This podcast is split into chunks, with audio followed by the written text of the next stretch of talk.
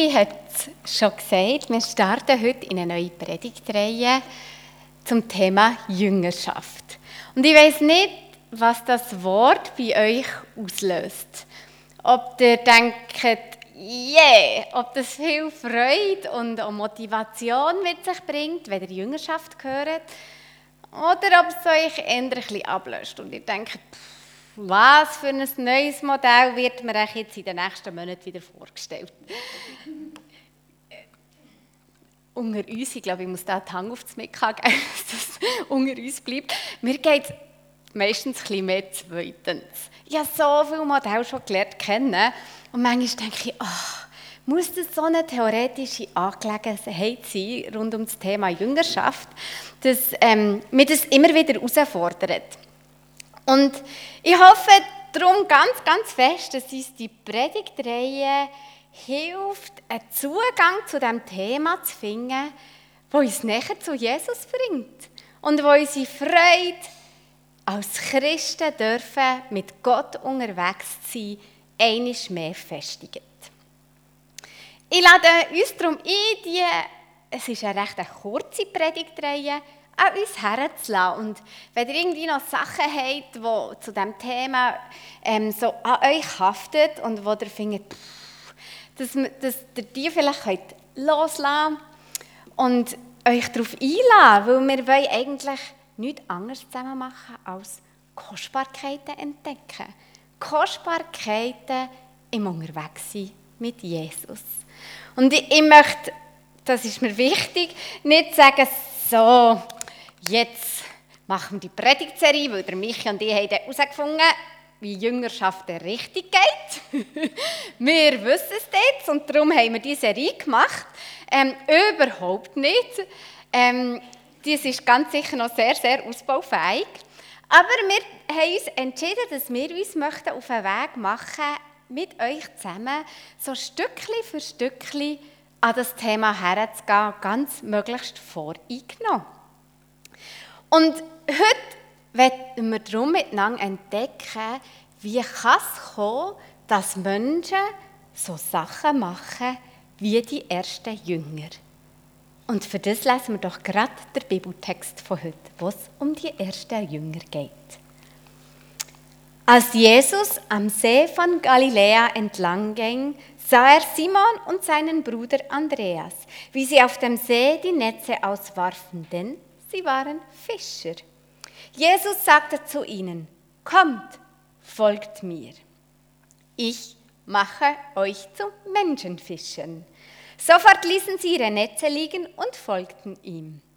Als Jesus ein kleines Stück weiter ging, sah er Jakobus, den Sohn von Zebedäus, und seinen Bruder Johannes. Sie richteten gerade im Boot die Netze her. Jesus rief sie und sie ließen ihren Vater Zebedäus mit den Gehilfen im Boot zurück und folgten ihm. Der Text finden wir in Markus 1, Verse 16 bis 20. Die Männer, die haben also alles liegen und sind Jesus nachgefolgt. Obwohl wir schon in diesem Text herausspüren, die haben einen Job gehabt, die haben Familie gehabt, die haben Freunde. Sie waren also nicht die einsamsten Menschen, die dachten, oh, endlich wird jemand mit mir zusammen sein. Und sie gerade mit. Und sie froh waren, wenn sie irgendwo dazugehören. Sie hatten ein Leben und unter Umständen sehr ein erfülltes Leben. Sie waren wahrscheinlich nicht die Reichsten, haben eher einfach und bescheiden gelebt. Aber ich behaupte, das ist ähm, definitiv möglich, auch so sehr, sehr ein gutes und erfülltes Leben zu haben. Ich glaube, ihnen ist es wahrscheinlich ganz gut gegangen. Und jetzt kommt Jesus und beruft sie. Und die Frage, die wir uns stellen wollen, ist, was haben sie für eine Kostbarkeit gesehen im Unterwegssein mit Jesus, dass sie sich so plötzlich auf das eingeladen haben. Und ich glaube, um diesen Text ein bisschen ähm, mehr Hintergrundinfos zu geben, schauen wir noch schnell miteinander ins Lukas-Evangelium. Dort finden wir nämlich die gleiche Geschichte mit noch ein bisschen mehr Hintergrundinfos. Eines Tages stand Jesus am Ufer des See von Genezareth. Die Menschen drängten sich um ihn und wollten Gottes Botschaft hören. Da sah er zwei Boote am Ufer liegen. Die Fischer waren ausgestiegen und reinigten ihre Netze. Er stieg in das eine Boot, das Simon gehörte, und bat, ein Stück vom Ufer abzustoßen. Dann setzte er sich und sprach vom Boot aus zu der Menschenmenge. Als er seine Rede beendet hatte, sagte er zu Simon, Fahr hinaus auf den See und wirf mit deinen Leuten die Netze zum Fang aus. Simon erwiderte, Herr, wir haben uns die ganze Nacht abgemüht und nichts gefangen, aber weil du es sagst, will ich die Netze noch einmal auswerfen. Sie taten es und fingen so viele Fische, dass die Netze zu reißen drohten. Sie mussten die Fischer im anderen Boot zur Hilfe herbeiwinken. Schließlich waren beide Boote so überladen, dass sie fast untergingen. Als Simon Petrus das sah, warf er sich vor Jesus nieder und bat, Herr, geh fort von mir, ich bin ein sündiger Mensch. Denn ihn und alle anderen, die im Boot waren, hatte die Furcht gepackt, weil sie einen so gewaltigen Fang gemacht hatten. So ging es auch denen aus dem anderen Boot. Da haben wir sie, Jakobus und Johannes, den Söhnen von Zebedäus, die mit Simon zusammenarbeiteten. Jesus sagte aber zu Simon, hab keine Angst, von jetzt an wirst du Menschen fischen. Da zogen sie die Boote an Land, ließen alles zurück und folgten Jesus.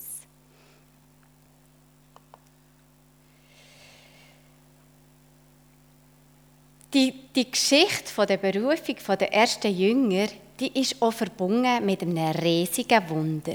Jesus hat ihnen einen riesigen Fischfang geschenkt.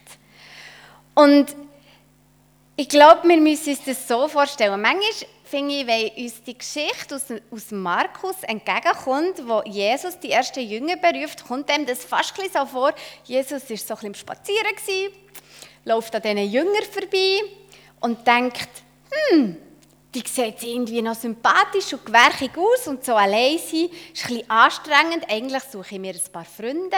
Sagt, hey, hallo zusammen, wollt ihr mit mir unterwegs sein? Oder nein, er fragt nicht mal, er sagt, hey, kommt mit. Die schauen ihn an, denken, wir sind radikal, wir stehen auf und gehen mit.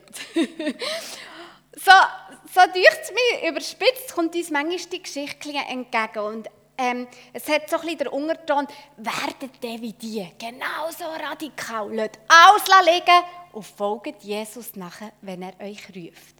Und absolut, das würde ich unterstreichen. Aber die Frage, die ich mir gestellt habe in dieser Vorbereitung ist, ist das für die so aus dem Nichts rausgekommen? Und warum haben sie das gemacht? Was ist das, was sie gelockt hat, dass sie einfach sind gegangen? Folgt mir nach. Das ist eine Aussage, die eigentlich bekannt war zur Zeit von Jesus. Das ist ein Satz, den ein Rabbi, also ein religiöser Lehrer, hat gebraucht, wenn er seine Schüler in die Nachfolge hat gerufen. Und wenn ein Rabbi zu dir diesen Satz hat gesagt, dann hast du alles liegen und bist gegangen. Weil es war das Beste, was dir passieren konnte. Es ist das Beste gewesen, was dir passieren kann, wenn ein Rabbi kommt, und Jesus hat als ein Rabbi zählt, er war ein religiöser Lehrer, gewesen, wenn ein Rabbi kommt und sagt, folg mir nach. Es ist also verrückt, dass die das gemacht haben, aber nicht im Sinn von fast ein unüberlegt und ähm, oben aus radikal, sondern Jesus hat ihnen ein sehr, sehr, sehr ein gutes Angebot gemacht. Und sie sind darauf eingestiegen. Und darum hat auch der Vater Zebedaus nicht irgendwie auch nachher gerufen, hey, meine Söhne, bleibt, könnt doch nicht einfach gehen. Sondern wahrscheinlich hat er ihnen nachher gerufen, geht, geht und lasst jetzt alles liegen und geht. Eva um den Boot und nicht geht. Es war eher der Weg als dieser Weg. Es war das Beste, was auch einer Familie passieren konnte, weil ein Rabbi kommt und eins von deinen Kindern rauspickt und sagt, folge mir nach. Also das lange Rede, kurzer Sinn, dass der Simon, der Andreas, der Jakobus oder Johannes von einem Moment auf den anderen aufgebrochen sind, ist irgendwie verständlich gewesen. Und wahrscheinlich haben die Leute rundum geklatscht und sie ermutigt, sofort mit Jesus mitzugehen. Weil da ist einer, der sie ruft mit dem bekannten Wort, folg mir nach. Wir haben das im Theologiestudium gehabt, auch immer und immer wieder. Ähm, hat uns das ähm, der Dozent gesagt, äh, zu dieser Zeit hat man ihm gesagt, Lefacherei. Wenn, wenn ein Rabbi das zu seinem Schüler hat gesagt, dann dann ist das die grösste Ehre, die du hast hören Und übersetzt heisst, folg mir nach. Und obendrauf haben sie ja noch ein grosses Wunder erlebt. Warum hat Jesus denn die Männer gerufen? Warum hat er sich entschieden, dass er möchte mit Jüngern unterwegs sein Weil wir wissen alle zusammen, unterwegs sein mit anderen, vor allem je mehr es werden, und wenn man dann noch auf Reisen ist und ein Ziel vor Augen hat, wird nicht unbedingt einfacher. Und gleich hat er sich entschieden, er möchte Leute nach haben und mit ihnen unterwegs zu sein. Ich glaube, Gott sucht mit den Menschen immer Begegnung mitten im Leben. Gott hat ein grosses Ziel, als uns einfach Informationen weiterzugeben. So quasi, das ist die Schöpfung, das habe ich gemacht, das habe ich gemacht, das habe ich gemacht, das habe ich gemacht. Tut euch das merken. Dort bin ich am Wirken, da. Er ist mitten im Leben mit uns unterwegs. Darum hat er auch Jesus geschickt. Er möchte den Menschen begegnen. Und er möchte unser Leben nachhaltig prägen. Und darum hat Jesus sich entschieden, dass er schwerpunktmäßig mit zwölf Leuten ein paar, die noch rundum waren, unterwegs sind, mit seinen Jüngern. Und es ist darum auch nicht erstaunlich, wenn ihr jetzt Markus durchblättert, merkt ihr, dass Jesus ganz, ganz wenig allein ist. Und wenn es ist, dann wird es so speziell erwähnt, als ob das etwas Außergewöhnliches wäre. Und ich glaube, dass es wirklich die Ausnahme war, dass Jesus allein war. Die erste Kostbarkeit, also rund um das Thema Jüngerschaft, finde ich, ist, dass Jesus möchte bei den Menschen sein möchte. Und zwar mitten in ihrem Leben und nach mit ihnen unterwegs sein. Und ich glaube, dass das nicht nur für die ersten Auserwählten hat gelten, sondern für uns alle heute auch noch. Jesus möchte ein Leben mit uns zusammengehen und er möchte uns nachsehen. Er möchte es prägen. Ich glaube, dass wenn wir uns auf die Beziehung mit Jesus einlösen, dann werden wir zu seinen Jüngern oder zu Christen. Es gibt solche, die unterscheiden das. Ich finde, im Großen und Ganzen ist Christsein und Jünger sein das Gleiche. Und Jünger von Jesus sein oder Christ sein heisst also, die Einladung von Jesus, folg mir nach, anzunehmen und mit ihm durchs Leben zu gehen. Und das könnte ganz schön spannend werden. Gehen wir nochmal zurück zum Begriff vom Jünger. Jünger sind zu Lebzeiten von Jesus, das habe ich schon angetönt, ist ja eben Schüler von einem religiösen Lehrer, von einem Rabbi. Und ich glaube, in Beziehung von, oder in, in dieser Beziehung Schüler-Rabbi muss man so ein bisschen ähm, das Verständnis von Jüngerschaft verstehen. Das Ziel eines Rabbi war, seinen Schülern zu helfen, ihm ähnlich zu werden. Und das Ziel von Jesus war, den Jüngern zu helfen, zu leben und die Welt und Gott mit seinen Augen zu sehen. Und das Ziel von Jesus in unserem Leben ist uns zu helfen, zu leben, die Welt, die Menschen, uns durch die Augen von Gott zu sehen. Und ich glaube, das Leben wie Jesus oder nach den Grundsätzen von Jesus ist in seinem Ursprung eigentlich keine höchst komplexe Angelegenheit. Ich habe mir das so, ein bisschen so vorgestellt. Wir stellen uns da so ein unsichtbares Königreich vor, mehr oder weniger unsichtbar, eigentlich ja durchaus sehr, sehr sichtbar. Und der König ist Gott. Er herrscht, er agiert, er wirkt, er plant, er handelt. Und seit dem Anfang der Menschheitsgeschichte sind wir irgendwie damit herausgefordert, dass wir uns das Königreich weit weg vorstellen und hier das irdische Reich und wir Menschen sind die, die hier das Leben müssen irgendwie managen Da ist Gott, da sind wir. Und Jesus ist gekommen und hat gesagt, denkt um, weil das Reich Gottes ist nach. Er ist da. Das ist die Urbotschaft, die Jesus uns Menschen hat mitgegeben Gott ist nach. Er ist da. Denkt um, er ist nicht da oben. Er ist nicht weit weg. Er ist um uns.